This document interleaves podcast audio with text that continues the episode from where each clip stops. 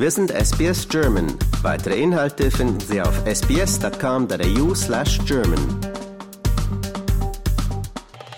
Ja, am Sonntag ist es wieder soweit. Die Australian Open beginnen und äh, mit mir heute diskutieren über dieses Tennis-Event wird äh, Olli Kerbler, unser Experte für Tennis. Hallo Olli. Hallo, grüß dich. Also am Sonntag geht's los im äh, Melbourne Park. Die erste Runde äh, beginnt, die sich über drei Tage dann zieht. Auf was können wir uns denn freuen? Ja, wie es momentan ausschaut, zieht das Wetter mit. Das passiert normalerweise mit dem Start des äh, Tennisturniers. Was wir uns freuen können, also in Melbourne im Januar Tenniszeit, das ist ja wie eine Ferienzeit. Also es, ist, es wird wieder farbenfroh sein. Wir werden wieder unheimlich knappe Spiele sehen, lange Spiele sehen, die dann über so fünf Sätze gehen. Äh, da wird sehr viel, sehr viel Drama mit dabei sein, äh, sehr viel Lustiges. Also die Australian Open sind dann schon immer, man, man sagt ja nicht umsonst, ist das der Happy Slam. Ähm, es ist rundum einfach immer eine tolle Geschichte und natürlich ein riesen Highlight in Melbourne und in Australien übers ganze Jahr. Mhm. Also am Sonntag, den 14. Januar beginnt das Turnier und die äh, Finalspiele sind dann am 27. Januar, da sind die Damen dran und der Champion der Herren, der wird dann am 28. Januar gekürt. Wie oft wird denn gespielt? Nimm uns doch äh, ein bisschen mit. Also es beginnt jetzt mit der ersten Runde und äh, wird dann jeden Tag für die nächsten 14 Tage Tennis geboten hier in Melbourne? Ja, also es ist dann tatsächlich so, dass wir dann jeden Tag äh, Tennis sehen können. Und es gibt auch noch Karten, die werden natürlich ab der zweiten Woche wird es dann natürlich ein bisschen schwieriger an Karten zu bekommen, weil wir dann natürlich auch in die äh, siebte Runde und dann natürlich in dieses Viertelfinale, Halbfinale und dann die Finalspiele. Äh, da wird es dann ein bisschen dünn. Ähm, aber es wird jeden Tag gespielt. Also es ist ja so, dass es ja mit den Herren und mit den Damen, die natürlich sich die Bälle hin und her schlagen, natürlich dann auch noch ähm, äh, das Doppel gibt. Ähm, es gibt noch die, ähm, die Rollstuhlfahrer, die dann auch äh, unheimlich klasse Tennis dann äh, von sich geben. Wir haben noch die Junioren, die auch noch spielen. Also selbst in der zweiten Woche sieht man das alles. Und dann mhm. ist noch so, dass wir ja auch äh, einige der, der, der Legends, ja, also frühere Tennisspieler, die sich dann jetzt nochmal äh, zum Besten geben und einfach eine kleine Schau abziehen ähm, für diejenigen, die dann auf so einem Outside Court die dann mal die ältere Generation, die man dann damals noch vom Fernseher kennt, mhm. äh, dass man die nochmal begutachten kann. Olli, was ist denn für dich das Besondere am Sport Tennis? Das Besondere am Sport Tennis ist dann schon, äh, dass sich da einfach zwei Spieler oder Spielerinnen gegenüberstehen und während dem Spiel einfach versuchen, das halt wie den, den nächsten Schachzug zu ziehen ähm, oder sich aus einer prekären Situation äh, zu befreien äh, mit allem drum und dran. Also es gibt ja, es gibt ja den einen oder anderen Spieler, äh, die, die man sieht, die, die haben ja eine unheimlich gute Woche, die spielen gut, dann läuft's nicht und dann ist dann irgendwie, das sind die Zuschauer schuld, dann ist dann der, äh, der Schiedsrichter dann und die sind dann, die wüten dann und das, äh, das zieht die aus dem Spiel raus. Mhm. Äh, und so kannst du kein Spiel gewinnen. Es geht ja immer darum, wer kann sein Spiel durchziehen. Stärken haben sie ja alle, talentiert sind sie alle. Aber am Tag selbst, ja, die, gerade in Australien ist das so, die Hitze. Ja. Spielst du morgens, spielst du abends. Der Wind kommt von einer Seite. Spielst du draußen, spielst du drin. Dach zu, regnet es. Äh, das sind ja lauter so Geschichten. Und dann läuft es irgendwie nicht. Und dann muss man zwei verschiedene Schuhe mit haben. Und äh, dann ist irgendwie, man, man steht jemandem gegenüber und man versucht da nicht nur sein Spiel zu ähm, spielen, sondern auch die Schwächen des anderen zu nutzen um die ganz, das Ganze um sich herum irgendwie zu vergessen. Und, ja. äh, und das macht es eben so interessant. Wir haben ja Top-Spiele gesehen, als man da mit zwei Sätzen zurücklag. Und dann, und plötzlich ist kein Wind mehr, plötzlich wird es spät nach Mitternacht in Australien hier, oder wir haben das ja auch schon in Wimbledon erlebt, und dann läuft es plötzlich und man gewinnt das Spiel nachher mit fünf Sätzen. Hm. Also diese, diese mentale Stärke, die man, die man abrufen muss, während dem Spiel und sich da zu halten, ähm, das, das macht eben das Tennisspiel so unheimlich interessant. Mhm. Du bist auch dieses Jahr wieder beruflich vor Ort bei den Australian Open und ähm, warst auch schon bei einigen Spielen, nehme ich an. Wie fühlt sich sowas an, bei einem Tennisspiel, vielleicht auch bei einem Finale mit dabei zu sein? Ja, also äh, ich bin dieses Jahr auch dann wieder für eine Eventgruppe, äh, bin ich dann natürlich über die zwei Wochen sehr engagiert beim Turnier. Äh, das heißt natürlich, ich äh, arbeite vor allem in der Arena und da rotiere ich dann einfach von einer zur anderen. Ich werde dieses Jahr wohl meistens dann noch in der John Kane Arena zu finden sein äh, oder dann auch dem einen oder anderen Outdoor-Platz. Ja. Spiele habe ich über die Jahre sehr viel gesehen, weil ich ja, bevor ich dann beruflich dort tätig war, ähm, dann eigentlich auch fast jeden Tag beim Tennis war in den Jahren zuvor und und habe eigentlich alle Runden durchgemacht bis zu einem Halbfinale. Mhm. Äh, nur das Finale selbst schaue ich dann meistens dann immer zu Hause. Das ist so ein bisschen Mhm. so eine Geschichte, die ich dann gerne mache nach zwei Wochen Tennis. Wie gesagt, die, die, die Karten sind dann mittlerweile dann auch so teuer, es hat sich sehr verändert über die letzten 20 Jahre, Ja. dass, äh, dass ich mir das zu Hause anschaue. Ich hatte aber schon das Vergnügen, einige Halbfinales zu sehen und wahrscheinlich mit das, das am meisten raussticht, ist, als äh, Roger Federer damals, äh, der Roche, gegen den Stan Wawrinka damals sich äh, über fünf Sätze, die sich bekämpft haben und der Roche dann nachher das ganze Turnier gewonnen hat. Ja, die beiden Schweizer im. Duell. Die beiden Mhm. Schweizer, so ist es. Ja. Lass uns doch da äh, anknüpfen und äh, über die äh, diesjährigen Favoriten sprechen. Und wir beginnen mit den Männern. Und äh, man muss sagen, es führt wahrscheinlich kein Weg vorbei an äh, Novak Djokovic. Der hat nämlich seit 2005 zehnmal die Australian Open gewonnen. Dazu noch fünfmal Roger Federer, du hast es angesprochen, und zweimal Nadal, der leider nicht mit dabei sein wird, obwohl er sich angekündigt hat, ist leider wieder verletzt. Und einmal konnte auch Wawrinka gewinnen, äh, 2014 äh, gegen Nadal. Wenn wir jetzt äh, die letzten fünf Jahre anschauen, hat viermal Djokovic gewonnen, einmal Nadal. Also die Frage aller Fragen, wer kann Djokovic äh, stoppen dieses Jahr? Ja, wahrscheinlich nur äh, sich selbst.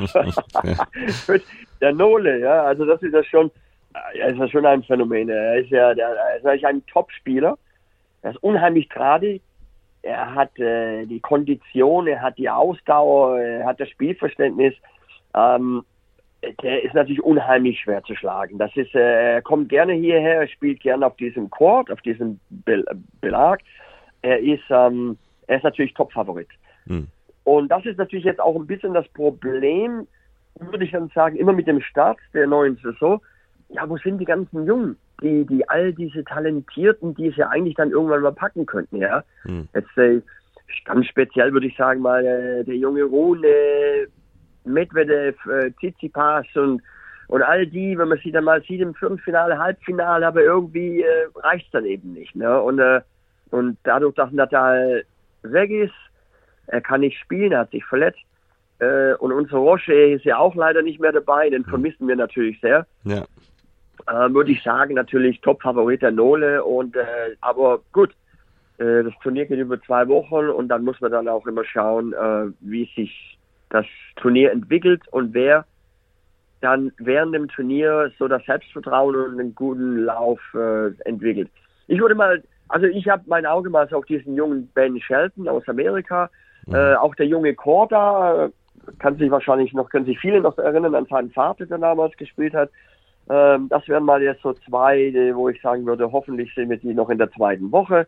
Äh, Ob es dann letztendlich reicht, um den Djokovic dann abzufangen und zu schlagen, wenn es mal zum Halbfinale kommt, dann ist er ja fast nicht mehr, dann kann man ja fast nicht mehr aus der, dann muss man ihn ja aus der Arena tragen. Ja. Also der, Ja. äh, es ist halt, ja, also das ist mit Sicherheit ähm, sein Turnier ja. und äh, deswegen ist er auch der Top-Favorit. Einen Jungen habe ich noch für dich, Carlos Alcaraz aus Spanien. Ja. Der wird so ein bisschen als der neue äh, Nadal bezeichnet. Ja, und den werden wir, den haben wir letztes Jahr nicht sehen können, weil er verletzt war. Auf den setze ich sehr große Stück. Also er, er ist ein, ein, er ist ein sehr guter Spieler. Erst 20, erst Er 20 ist Jahre 20 jung. Und er hat ja auch schon einiges gewonnen. Also er ist natürlich derjenige, auf den werden alle Augen gerichtet sein. Er steht im Rampenlicht und zwar, weil ich denke, mit all den Namen, die ich jetzt vorher genannt habe, ähm, dass er wohl derjenige wäre, der den Djokovic schlagen könnte. Und wen du jetzt nicht genannt hast, der aber auch auf Rang 6 liegt und für uns Deutsche natürlich sehr interessant ist äh, zu verfolgen, ist Alexander Zverev. Ja. Ähm, was traust du ihm zu? Also scheinbar nicht den Titel. Nein, und zwar deshalb, also er gehört ja auch zu dieser Generation, die ähm, sich so in der Top 10 bewegen und dann sehr oft reicht es dann nicht zu diesem großen, zu diesem Grand Slam, vor allem äh, mit dem Start der Saison, dieses der Jahr, Start äh, ins, ins mhm. Tennisjahr, ins neue Tennisjahr. Ich sehe ihn immer, immer äh, unheimlich stark spielen, also bis ins Viertelfinale. Mhm. Und, äh, und dann ist, ist dann so, dass das nicht mehr abrufen kann, was er die ersten zehn Tage gespielt hat. Oder ähm, er trifft natürlich auf jemanden, der dann zu dieser Zeit in Woche, in der zweiten Woche dann einfach besser ist. Ja. Und er hat dieses Jahr hat einen guten Start. Mhm. Zverev hat äh, soweit, was ich jetzt gesehen habe, äh, sehr gutes Tennis gespielt. Aber ich würde sagen, wie so immer bei diesen Turnieren, mal erstmal abwarten. Und gerade mit ihm ist es so, habe ich das Gefühl, bis zum Viertelfinale stark und dann reicht es eventuell wieder nicht. Aber es wäre natürlich mal schön, dass wir, der letzte, der mal im Finale stand, das war Rainer Schüttler, der damals gegen den André Agassi verloren hat. Mhm. 6 zu 2, 6 zu 1, 6 zu 1, 2003 damals, ja. Genau. Und dann müssen wir sehr weit zurückgehen, weil die letzten Deutschen, die ja dann äh, das Turnier überhaupt gewonnen haben, das waren natürlich dann unsere Steffi Graf und unser Boris Becker. Ja, 1996 Boris Becker, genau, 28 Jahre her, dass ein Deutscher gewinnen konnte. Und ähm, es war jahrelang haben wir den Schweizern die Daumen gedrückt mit, mit Roger ja. Federer. Ja, und äh, es ist ja noch so, also es gibt ja vielleicht noch den einen oder anderen, der sich da jetzt noch über die Qualifikation noch mit reinspielt ins Turnier. Aber es wird, so im deutschsprachigen Raum ist es dann doch sehr, sehr dünn besiedelt, muss ich sagen. Und äh, es gab ja Jahre, wo wir dann unheimlich viele deutsche Spieler und Spielerinnen hatten und auch äh, Schweizerinnen und Schweizer, ähm, auch Österreicher und innen, die natürlich, da hat man immer noch genau hingeschaut. Ich bin ja schon froh, dass wir jetzt sicher im Hauptfeld haben unsere Tatjana Maria, die Laura Siegemund und die Tamara Korpatsch um natürlich unsere Angie Kerber. Genau, die jetzt wieder zurück ist nach Babypause, genau. Genau. Und da gibt es ja einige, die jetzt wieder zurück sind nach der Babypause. Wen siehst du da vorne? Also Angelique Kerber hat jetzt gespielt in den letzten Tagen in Sydney. Beim United Cup hat ihr Comeback gegeben. Ich glaube, sie hat vier aus fünf Spielen verloren, ähm, hat aber ganz gute Leistungen gezeigt. Also für den großen Wurf wird es da wahrscheinlich nicht reichen. Ähm, aber was traust du ihr zu? Wie, wie wichtig ist sie für den deutschen Tennissport? Ja, also ich, finde es ich find's unheimlich äh, toll, dass sie wieder dabei ist. Wahrscheinlich kommt, dies, kommt dieses große Turnier noch recht früh. Aber das hat sie sich natürlich bewusst ausgeschaut, ob sie natürlich die Saison starten möchte und hat natürlich mit Blick auf die nächsten großen Turniere und die ganzen ATP-Turniere, äh, ähm, die Grand Slams, um das Jahr zu starten. Ähm, es ist unheimlich toll, dass wir sie wieder dabei haben. Ähm, sie ist sehr beliebt in Melbourne. Sie ist eigentlich sehr beliebt in Australien. Ähm, Weil sie auch gewonnen hat 2016? Sie hat gewonnen. Sie damals ein, ein unheimlich, unheimlich faszinierendes Spiel gegen die Serena Williams. Ähm, nein, es ist ihre ganze Art. Es ist, äh, sie ist so positiv. Sie hat immer, immer, sie ist immer fröhlich. Dieses, äh, ihr, ihr Lächeln steckt alle an. Und sie hat natürlich eine, eine unheimlich äh, interessante Art und Weise, wie sie die Rückhand spielt. Und wenn sie dann auch so in die Hocke geht, äh, da, also da, das, da tun einem schon die, die Knie weh, wenn man das von der Couch aus anschaut. Ähm, sie wird mit Sicherheit das Turnier ähm, bereichern. Ich hoffe einfach für sich selbst, dass sie einen guten Start hat und dass sie vielleicht dann auch noch in Runde drei spielt. Äh, und, und, ab dann ist ja alles eigentlich ein Bonus. Ja, dann, dann mhm. wird sie wahrscheinlich dann äh, sagen, ich nehme jetzt alles mit, was geht. Aber so die ersten zwei Runden überstehen wäre wichtig für sie äh, und uns uns wird freuen. Ja, letztes Jahr gewann die Weißrussin Arina Sabalenka Davor fieberten und jubelten alle Australier und Australierinnen mit mit Ash Barty, die gewann, ähm, auch sensationell dieser Erfolg. Und äh, das Jahr davor gewann äh, die Japanerin Naomi Osaka. Also es scheint so ein offenes Buch zu sein, oder? Also es ist nicht so wie im, im Männertennis, wo Djokovic äh, dominiert, sondern jeder hat oder jede hat, hat die Chance. Ja, da ist doch, das ist wirklich ein, bisschen offen. Wir haben ja einige Spielerinnen, die jetzt wieder zurück sind, weil sie eben auch diese äh, eine Babypause hatten. Da ist ja nicht nur die Angie Körber, die Naomi Osaka ist wieder zurück, die Caroline Wozniacki aus Dänemark ist wieder zurück, Svitolina ist wieder zurück äh, und dann haben wir natürlich mit der Polin Swiatek, Sabalenka, Rebakina und Coco Gauff ja schon alle Spielerinnen, die, die eigentlich das Turnier gewinnen können. Und da gibt es ja immer noch wieder eine Überraschung. Also es gibt ja noch andere Spielerinnen, ähm, an die ich jetzt gerade denke, die ja ohne weiteres, würde ich sagen, ab der Woche zwei für Furore sorgen werden. Also ich bin der Meinung, äh, das ist äh, sehr offen bei ja. den Damen. Ja. Auch da haben wir eine Schweizerin mit dabei in den Top 20, aktuell Belinda Bencic. Ja, auch ja, die Belinda ist ja auch schon seit Jahren mit dabei immer gut, wenn man sie sieht. Äh, toll, Top 20 hat sich auch sehr gut gehalten über die Jahre. Auch da wäre es mal interessant zu sehen, einfach mal so, einfach mal so, vielleicht in, in, ins Viertelfinale und schauen, was da noch geht. Aber mit den Namen, die ich jetzt gerade genannt habe, die du genannt hattest, und es gibt ja noch ein paar andere. Also wir haben ja, das sind ja einige, wir haben die gar nicht erwähnt. Es gibt ja noch so einige, diese Routiniers, die noch mit dabei sind. Mhm und ein paar Junge, die dann natürlich auch schon an der Tür klopfen. Es, da ist es schon unheimlich schwierig.